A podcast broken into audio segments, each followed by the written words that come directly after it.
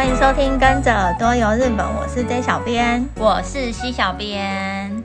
我们今天想要来跟大家聊一聊冬天在日本的那个灯饰哦，对，而且呃，你最近有看，就是反正台湾要过年了嘛，然后过年后就是元宵的那个时候也会有灯，就是台湾也会有灯会。对，通常日本跟台湾好像大概都是从十一月份左右吧，因为好像要迎接圣诞节，然后接着可能就是呃，日本的话就是过年嘛，对，然后台湾这边也是，就是紧接着也是呃元旦，然后跟农历过年，对，好像都跟那种灯饰有关，对对对对，而且台湾很很常把那个圣诞节会一直放到好像过完年，你不觉得吗？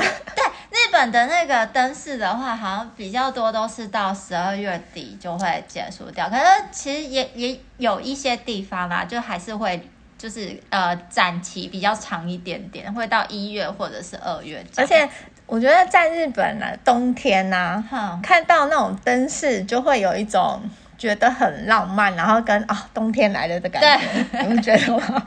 因为我那时候住在东京的时候。其实没有什么太大的感觉，嗯、就是灯。我那时候很多朋友会找我，想说去看那个灯饰什么，然后我心里想说，就灯饰有什么好看的？但是你也是觉得就是灯饰很一般，我觉得是因为是因为那时候自己住在那边，嗯、然后就觉得是你就是周遭的那个。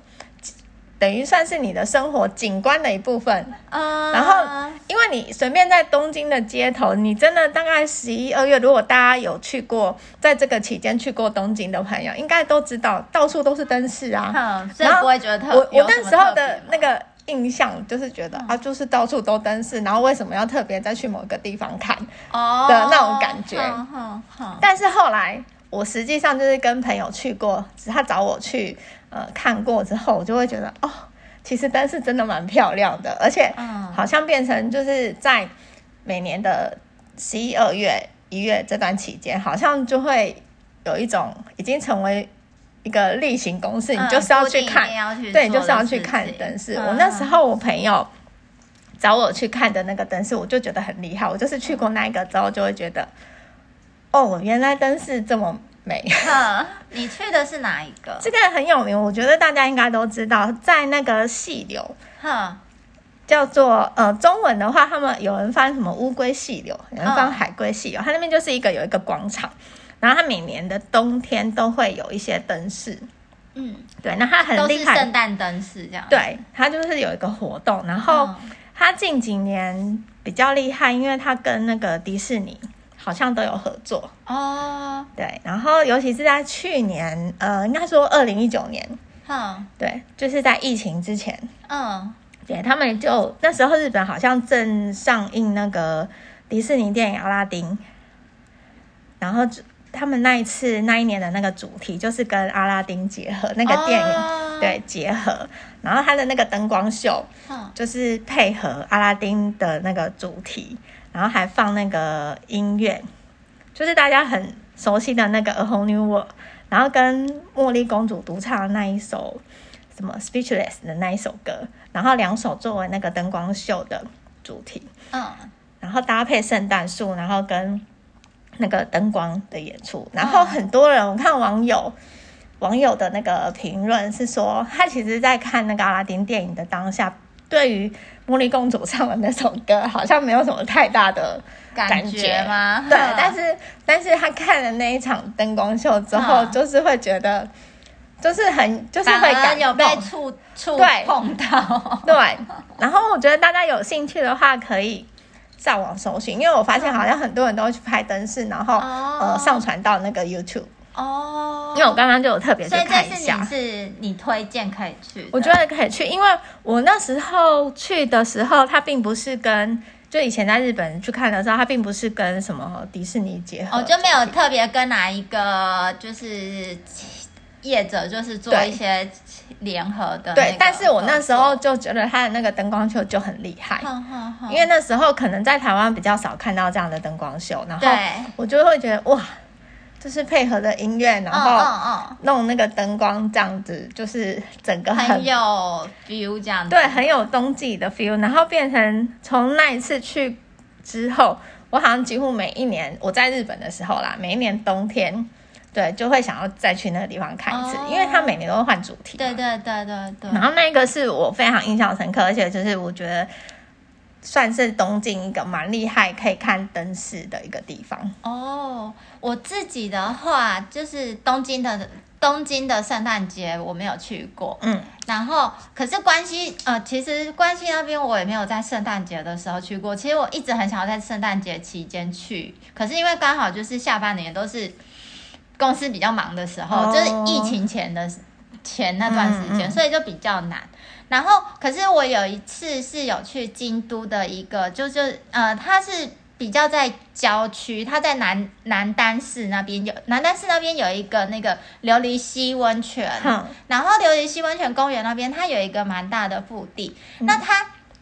它其实不是不只是冬天，以前是只有在冬季的时候才有，就是做才有就是一些灯饰。嗯，可是它现在是全年度都有，整年度都有。嗯、然后就是，可是就是你进去是要门票的，嗯、我记得门票是一千块日币，哦、其实也不贵。对，其实对，其实还蛮便宜的。我觉得是蛮值得去的，只是它的交通来说，就是。真的有一点不比较不方便，因为他有接驳车吗？他没，哎，因为我那时候是住那附近的温泉旅馆，嗯、所以我们那时候是坐计程车，哦、坐了三十分钟的计程车，这样有点远嘞。对，他其实，可是因为他本身那边就是也有住宿设施，嗯，所以如果说你是住在那边的话，嗯、就是就会比较方便一些啦，嗯、就是你可以直接住那边的，就是呃。温泉旅馆这样子，对对对。那我想要介绍这一个，它是厉害是厉害在，因为它是一整个公园，然后它跟、嗯、呃我们圣诞节期间看到的彩灯其实不太一样，嗯、它是比较讲究的，它比较就是呈现的是那种现在很流行那种什么沉浸式体验。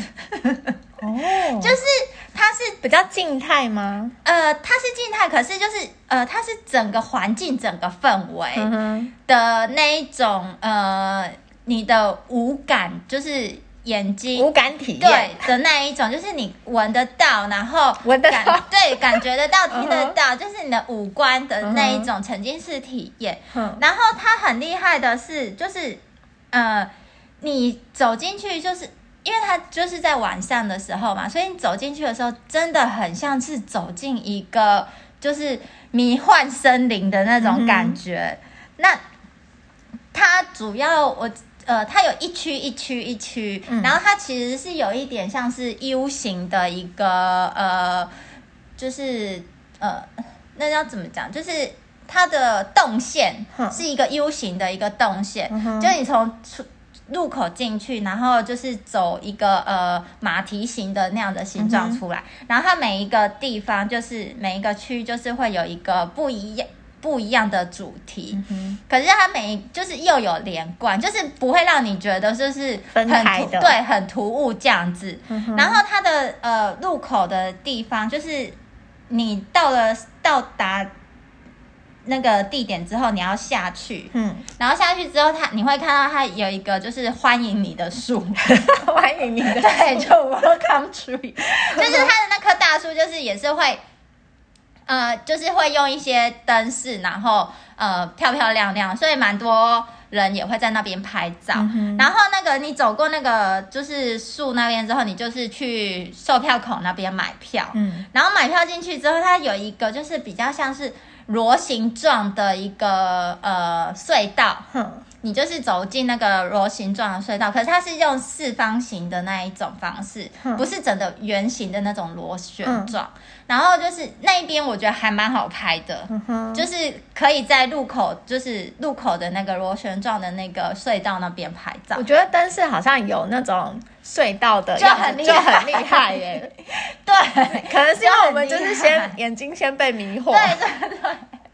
有隧道就很厉害。这个是比较像是彩灯的部分，然后你走进去，因为它是一整一个公园，然后公园里面就是也是有水池，所以它也有就是搭配水池，然后做一些什么呃水晶灯的那种，就是很像是水晶灯。嗯、可是老实说，我当初一开始看到的时候，因为我记得那它的话图案是比较像是莲花，嗯、然后它放的音乐就我佛教音乐吗？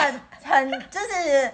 很佛教，真的，我觉得就是很那很舒服、很安宁的那种音乐吧。他是想要让就是来这边的人可以沉浸心。对，就是所以你听起来就会觉得，然后因为它那个水池的中间就是又是莲花的那个图案，我觉得我看起来很像是莲花的图案的那个呃灯饰在那边，然后就觉得，然后又一整个就是很安详的那个音乐在响。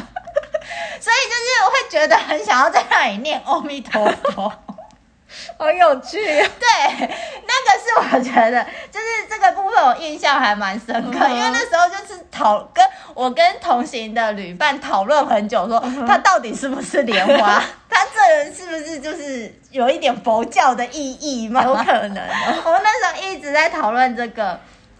然后我刚才有说，就是它是沉浸式的那种体验嘛，嗯、所以它呃，我记得走过莲花池，然后再走一下，就是它，因为它是公园，所以它旁边就是也有树啊那些的，所以它就运用树去。呃，做一些灯光，嗯、可是你不要以为它就只是像那个什么红叶季或者是樱花季的那种点灯这样子把灯打上来而已，不是，嗯、它是整片，我记得是整片就是蓝光还是绿光，嗯、就是交错，嗯、然后是一整个环境都的光在做变化，嗯、所以你就是。整个很像，真的很像走进那个魔幻森林的那种感觉。所以它的灯是会变化的，对，它是静止，不是静止的。Uh. 然后我记得它是蓝色跟绿色的灯光会在那里有就是变换这样子。Uh. 然后哦，而且我记得它还会就是再加上就是打雾吧，嗯，打雾气出来，所以就整个就是超魔幻，对，超魔幻的。然后再往前走，就是一整片，嗯、呃，它比较。因为我不晓得它白天看起来样子，毕竟我是晚上的时候去的。Oh. 可是它那一片就是一整片，很像是花园的呃花圃的那一大片。嗯，它的灯光，它的灯光再加上它的那个就是打那个雾啊，嗯，下来，然后整个呃灯光的转变。你会觉得就是整个很像进到了一个另外一个世界，另外一个世界。对，因为它的灯光不是一次换一次换，它是就是有层次吗？对，有层次，很缓慢，嗯、然后就是是一个很安静、很就是很舒服的那样的环境。嗯哼，它每一个区域都会有音乐吗？会有音乐，就是它的音乐就是一直放着，一直放着，然后就是我会真的就是。这是我觉得就是蛮推荐大家去的，就是类似这样子，它是整个园区你都有，就是你都是沉浸在一个嗯很不一样的一个环境里面，嗯、就是跟你一般跟我们一般看圣诞节那种彩灯的灯饰不太一样，它是比较偏就是呃呃低光源的那种。光线就是它是像是什么，比较用深蓝色或者是深绿色，嗯，就是比较这一种光线的光，然后去做变变换，就是不是那种就是呃很黑灰那种，对，不是很黑灰的那一种，它是比较走魔幻路线的，所以这个地方我蛮推荐大家就是可以去，虽然它的交通真的有一点点不太方便，嗯，对，而且我觉得就是刚好有提到它的。票价就是一千块，对，其实不贵。对，其实我觉得就是并没有很贵，嗯，所以就是呃之后有开的话，大家可以去这个地方看看，这样子。嗯、对，觉得这蛮特别的。对，这是我觉得很特别，因为可能因为我自己从在那之前没有就是呃看过这样子的展示，对，嗯、这样子的展示方式，嗯、就是。之前看可能都是 LED 灯啊，嗯、然后就是绑在树上，或者是就是建筑物上面的那一种。嗯、可是这个是，哦，这个是很像是你。进到的那一个地方里面，就是你跟它融为一体的那种感觉，嗯、这是这是我觉得很特别的一个地方。对啊，因为我们大部分看的就是可能就是像我刚刚讲的那种比较喜灰的，对，就很有那种灯光秀啊什么之类的那种。你那个的话可能是比较浪漫的，可是我觉得我的就是我刚才介绍的琉璃溪温泉公园的这一个，嗯、它比较，我觉得它不能算是浪漫，嗯、对，这就是。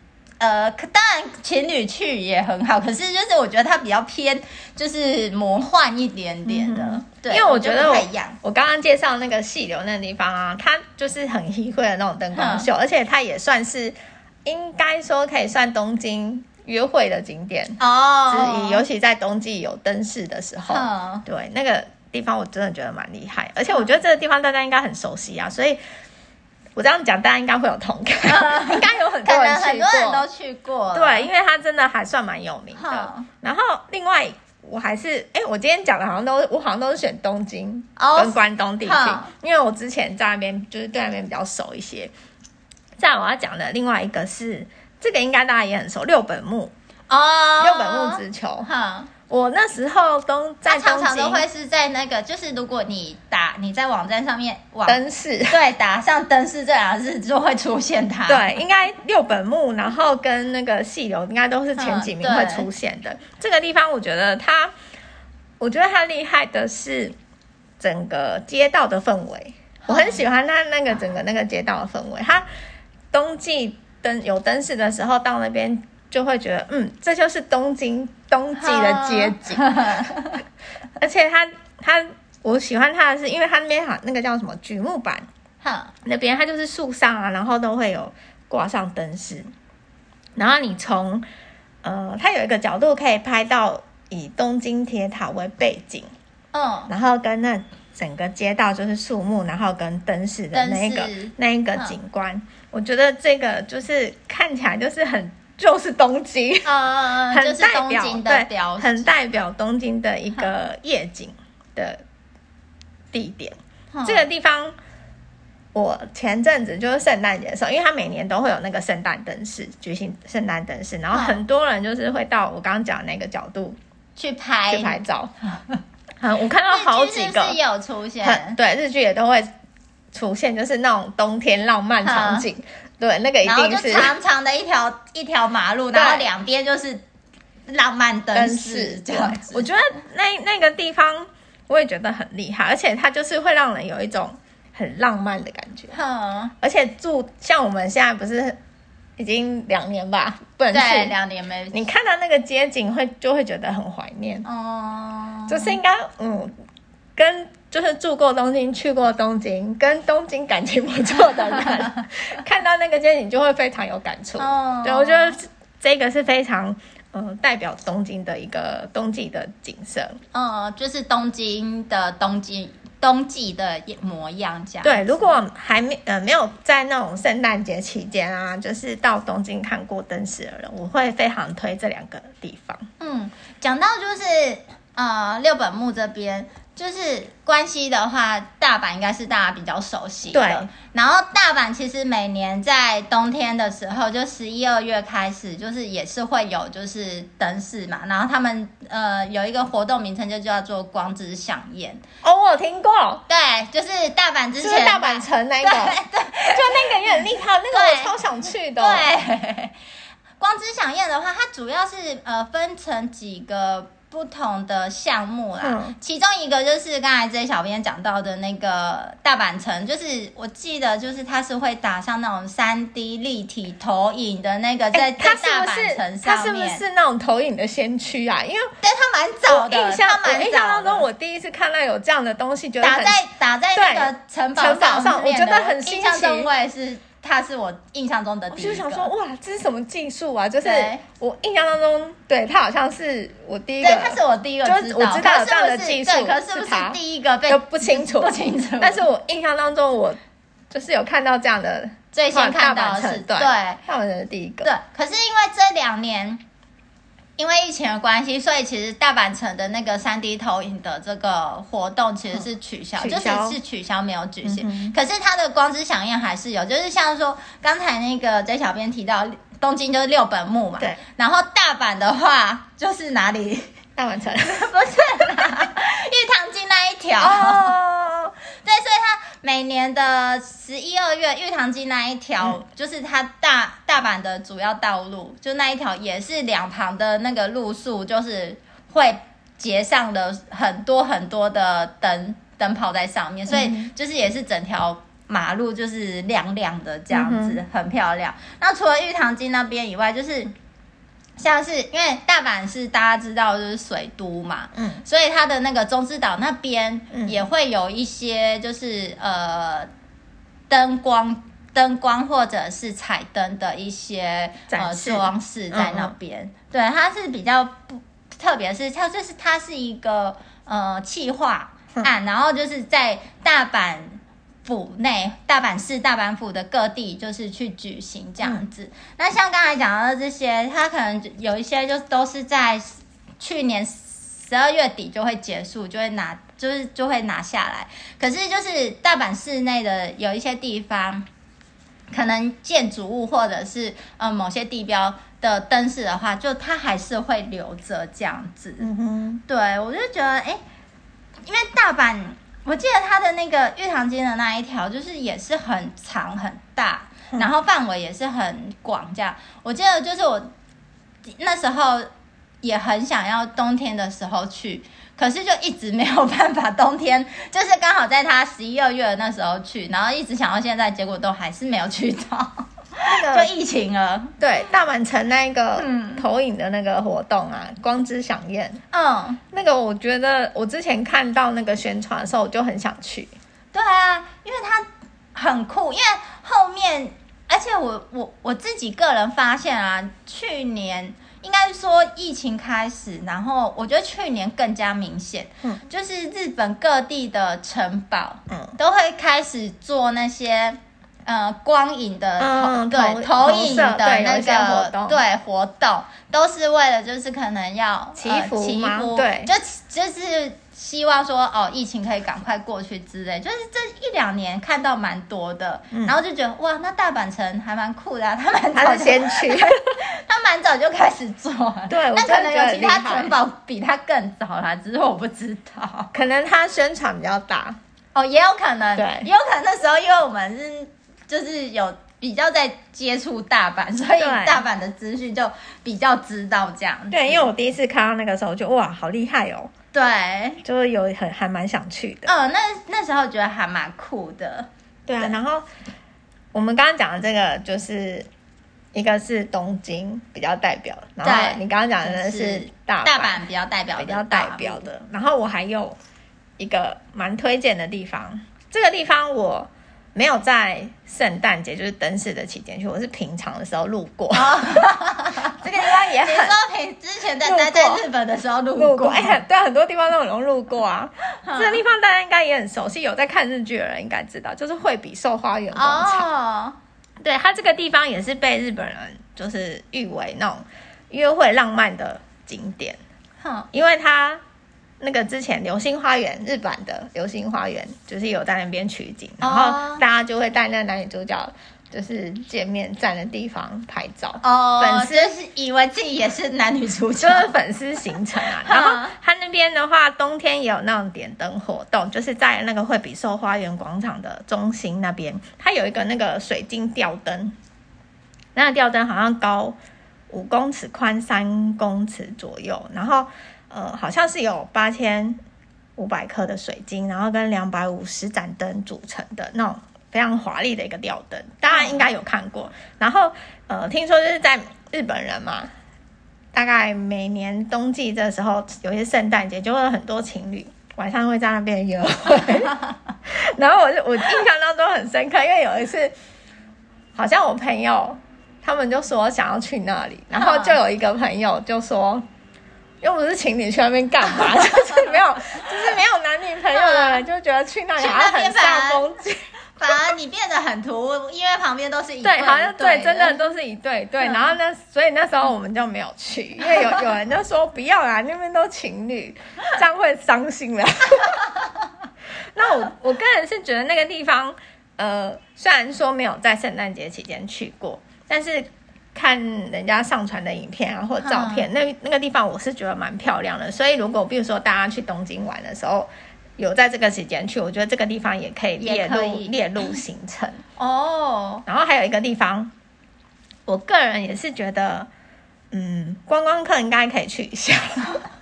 为什么我说观光客特别要说是观光客？因为我之前在那边工作的时候，我们那个饭店就是可以看到这个地方哦，就是晴空塔哦，应该是比较新的景点。啊，我们那个饭店的卖点就是有一边的房间是可以看到得到晴空塔。然后我不是我不是在圣诞期节期间特别去晴空塔看，因为我说我们饭店就可以看到，虽然有点远。所以不用去，因为我们圣诞节都要上班啊，嗯、就是比较、哦、对，比较是客人比较多的时候，比较不能请假。那我们那时候有时候会在那个窗户就可以看到嘛。嗯、那那个时候因为是呃晴空塔它。的特色就是它会再配合很多不一样的时期呀、啊，嗯，或是有什么特别的活动，它都会有点灯，然后或者是用不一样的造型的灯哦，对，点不一样颜色的灯，对，我觉得它很特别，而且它很长，就是有这样的活动。嗯、那圣诞节的时候，它就是会把那个它的晴空塔装成，呃，用成圣诞树的颜色，然后就是会很像一个真的一个。树一棵树在那边的感觉，对。那这个、嗯、这个地方我，我我觉得它是蛮新的一个景点，而且他们呃在疫情前的时候也很常在做活动，尤其是那种各个节庆的时候。哦、对，然后圣诞节的那个灯，我觉得也蛮漂亮的，所以我觉得这个也是，如果大家以后嗯对这个期间去。晴空塔也可以，也可以去晴空塔，晴空塔也一定要去一下，嗯、也可以把晴空塔纳入就是名单里面。对，因为我觉得蛮漂亮。虽然我那时候只是透过窗户这样子远观，远远的看着它，就蛮漂亮的。因为它有那个灯秀的，我觉得就是灯光在那里变换的时候，就会觉得哇，很漂亮。对，而且你可能到那个现场会更有那种真实感、临场感。嗯，对。而且其实，因为它晴空塔就是它有一定的高度，所以你说说不定你太近看反而没有到很高。对，因为我那时候在饭店里面看，我是可以看到整体。哼，就是哦，你说整个对，就是整个哦，所以你们饭店位置不没有其他任何的建筑物挡，哎，那这样还蛮，就是视野蛮。所以有时候那种。特别的活动啊，然后他如果有点灯的话，我们就是可以看到晴空塔那边的那个房间都买的比较好。当然有时候大家会指明想要那一边的。哦，对，因为看得到晴空塔，就是那时候因为它刚刚建好，对，然后就是一个卖点这样子。对，我记得晴空塔刚完工的时候，就是蛮多，就是像是台湾的旅行社的行程也都会去排到超多，那时候游客超多，大家都会去，而且很多人就会来住我们那个饭店。对，那我想就是刚才讲的京都跟大阪，嗯、想说最后跟大家分享一下神户那边的灯饰。神户好啊，神户好像我们比较不熟。对，神户就是去来去去好像都去那几个地方。你说去那个。神户跟什么港港口那边？对，神户的话，呃，我觉得台湾的朋友应该也知道啊，就是呃，神户比较厉害的就是光之祭典。嗯，光之祭典就是呃，它是也是在十二月的时候举行的一个活动。那这一两年也因为疫情的关系都取消了。嗯，那这个活动主要是因为呃要。纪念一九九五年的阪神大地震所举办的一个活动，嗯、那它也是从那个大丸一路一一一整带的一一个灯光秀，嗯，所以就是它的用意就是希望说大家在欣赏灯饰的同时。那它里面也会放着，就是一些呃比较和平的那种祈福的音乐，嗯、所以我刚才在那个莲花池那边听到，应该也是和平祈福的音乐。嗯、对，就是对呃，在阪神大地震中就是罹难者的一个呃悼念这样子。嗯然后，所以他你进去会场的话，就是也会看到那边会摆着那个捐款箱，就是希望说大家可以捐款这样子。嗯、那其实我会说，就是台湾的朋友应该会知道，是因为就是其实神户的光之祭典在二零一九年的时候，呃，一月还二月，反正就是过年前还是过年期间，嗯，那一段时间他也有在台台北这边有就是出展吗？对，也是有出展，嗯、就是在北市府，就是呃那一呃到国父纪念馆的那一条，嗯、对，然后因为那时候我有去，嗯，所以。因为呃，因为我自己本人没有去过神户的，所以我不知道。我看当时的蛮多评价都是说台北的规模比较小啊，怎样啊？对，可是我们台湾就比人家小嘛。啊、所以其实我觉得可以在台湾就是看到，就是来自日本、呃、对那样子的活动，我还是觉得还是是蛮开心的。对啊，因为虽然说没有，就是就是因为没有现场去。嗯神户看过，嗯、对，那大家都会说哦，神户的规模大很多或什么。一定的，他在讲什么？但可是人家地就比较大。不是啊，因为我会觉得，其实像台湾跟日本啊，嗯、应该有很多这种活动的交流。哦。那你一定，你比如说台湾到日本展，你也不可能日本的展的比台湾大啊。那是一定的啦。啊、但是我觉得很多有这样的交流，我觉得都很好。对啊，而且我觉得，因为我那时候看完我。我其实个人觉得还不错啊，嗯、然后虽然是真的就是路上人会很多，可是我觉得还是蛮不错的。就是希望说，因为那时候我记得是一九年展的嘛，我刚才查了一下资料，嗯，那不晓得之后有没有机会可以在台湾就是在看到。对啊，我觉得希望，因为我们现在没办法去日本，希望可以有一些活动，比如说可以。就是跟台湾合作，然后日本的也可以过来这里站一下。对，然后像我刚才提的那个琉璃溪温泉那个，因为我觉得 那个技术也真的是很厉害，因为台湾还目前还没有这样子，就是因为它是开放空呃开放式的一个空间，它在公园，然后是整个就是结合大自然的那样子的一个 感官体验，我觉得那个也是超酷的。我觉得台湾的。就是哪个叶子应该可以考虑一下？欸、你这样子讲，我就想到，哎、欸，搞不好可以跟什么礁溪温泉啊，什么北投温泉之类的。就是如果说你有一个比较大的一个公园腹地的话，哦、我就觉得可以做一下。对啊，搞不好就是类似这样子的，因为他们好像我看他的他的介绍，就是他们也是请那种新锐设计师去设计这样子的一个就是不同主题，嗯、我就觉得超酷的。台湾真的是。也可以尝试一下，哎，搞不好有业者听到这个，然后就去做。那我希望真的真的好。那我们今天就是跟大家分享的，就是日本灯饰的灯饰，或者还有就是一些比较呃跟灯光相关的一些体验啦。那如果大家喜欢我们的分享，欢迎在下面留言，或者是到脸书、IG 搜寻日本旅游推广中心留言给我们，也可以到我们的官网 JTC 一七 GOJP 点 COM 获得更多的日本资讯哦。那我们今天的分享就到这边结束，我们下次见，拜拜。